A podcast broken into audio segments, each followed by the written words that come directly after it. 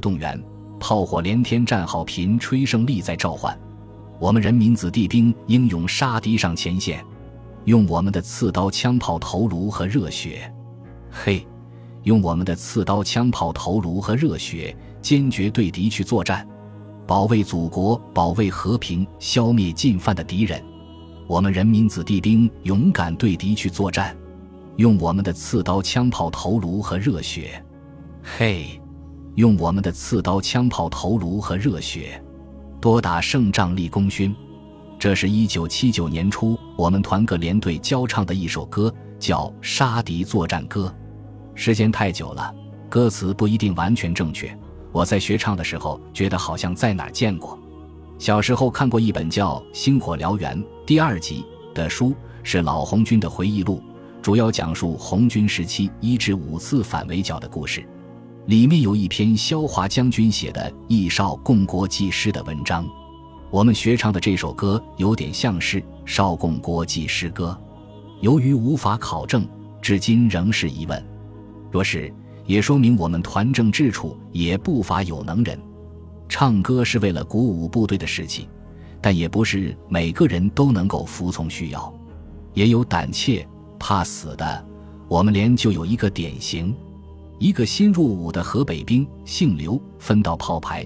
一听说真的要打仗，就装起病来，一天到晚捂着肚子，哼哼唧唧的，不是这痛就是那疼的，腰杆倦得弯弯的，两只眼珠溜溜转，要求把他退回原籍，不出操，不参加训练，还装尿床。一天半夜突然爬起来大叫，说是尿了床，穿个裤头站在床边乱嚷一气。齐班长一看，床单打湿了。被子湿了一点点，而裤头却是干的，于是明白了。班、排、连、营逐级做他的工作，不听，惹得团长跑来一阵臭骂。最后说：“你给老子飞上前线去不可，否则老子毙了你！”这家伙后来哼哼唧唧的，还是上了战场，同他们班的第二班长一起，一具四零火箭筒就分到我班。战后球病没有了。我们连队还找出了一个正面的典型，二排的一个新兵，四川人，哪个地方的忘了。他的哥哥就是在抗美援越中牺牲在越南的我军工程兵。这样的活典型，对激发战士们对忘恩负义的越南地区霸权主义的仇恨，提高部队的士气，无疑是有很大的思想政治工作作用的。借着这样鲜活的例子，进行一次战前动员，不是很有必要吗？他在上面讲的声泪俱下，指导员在下面不失时机地带领着大家呼口号，场面确实令人激愤，我都有些感动了。遇到了我们原来一个排的同年入伍的成都兵，他父亲是成都市委某部门领导，也是到部校去学习了三个月回来参战的，不过没有同我们一起到三连，而是到了团高机连。他比我小几岁，是个学生兵，他眉飞色舞地对我说着。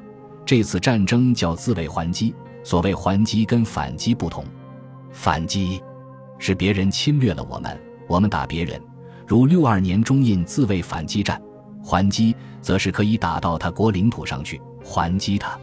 他还说，我们可能是去云南方向，动员全班的人剃光头，但是连队的理发员不会用剃刀，只得用推子推成了白纱。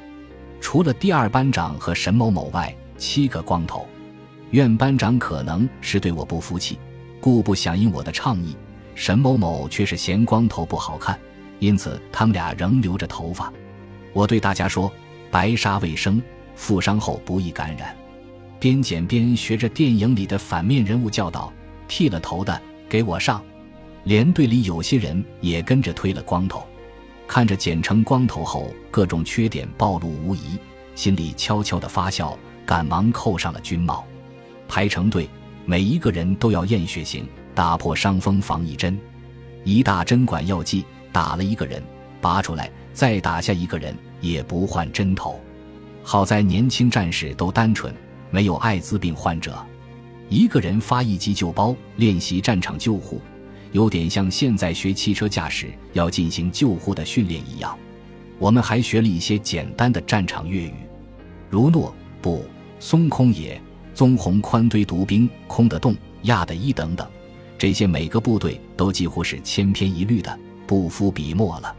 我没有写遗书，因为我觉得我没有家产，没有资本，没有女朋友，什么都没有，因此没有写的必要和资格。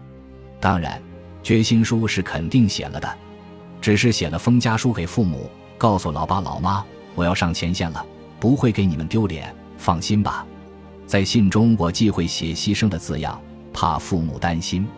给几个要好的同学和朋友也写了信，几乎像是绝笔，才有点像是遗书。因为同朋友才敢讲出真心话。其内容不过是要去打仗了，这是军人的期盼。我军从抗美援朝以来，几乎没有打过像样的仗，我们能遇上，真是三生有幸。要奋斗就会有牺牲，打仗嘛，死人的事是经常发生的。但是马革裹尸是军人的骄傲，我是军人的后代，英勇杀敌是我们的传统，我绝不能辱没了军人的荣誉，一定要杀敌立功。云云，记得几个朋友中就有姜老二，至于风牌等，当时我已无法与他们联系了。好在都有相同的感觉。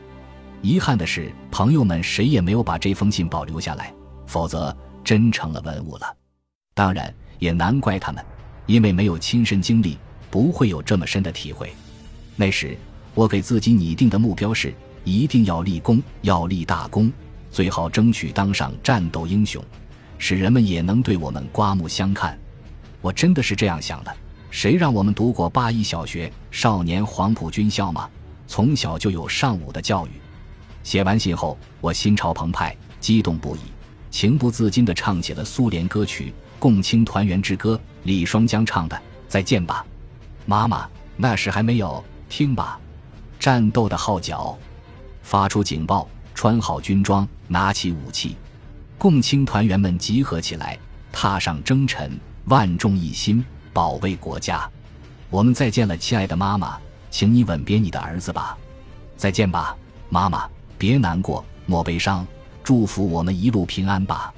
炊事班把喂的猪全都杀了，这阵子是我当兵两年来吃肉最多的日子了，吃得我们精神抖擞。剩下的腌成了腊肉，便于携带。部队已经进入一级战备状态了。营房地处川西平原，我们每天要走到十五里，来回三十里外的山地，分时段的去进行战术训练，进行丛林作战的训练，进行了巷战的训练，进行实弹训练。晚上还要进行政治动员。这天训练完后，连队又要进行政治动员了。炮火连天，战号频吹，胜利在召唤。雄壮的歌声在营房上空久久的回荡着。本集播放完毕，感谢您的收听，喜欢请订阅加关注，主页有更多精彩内容。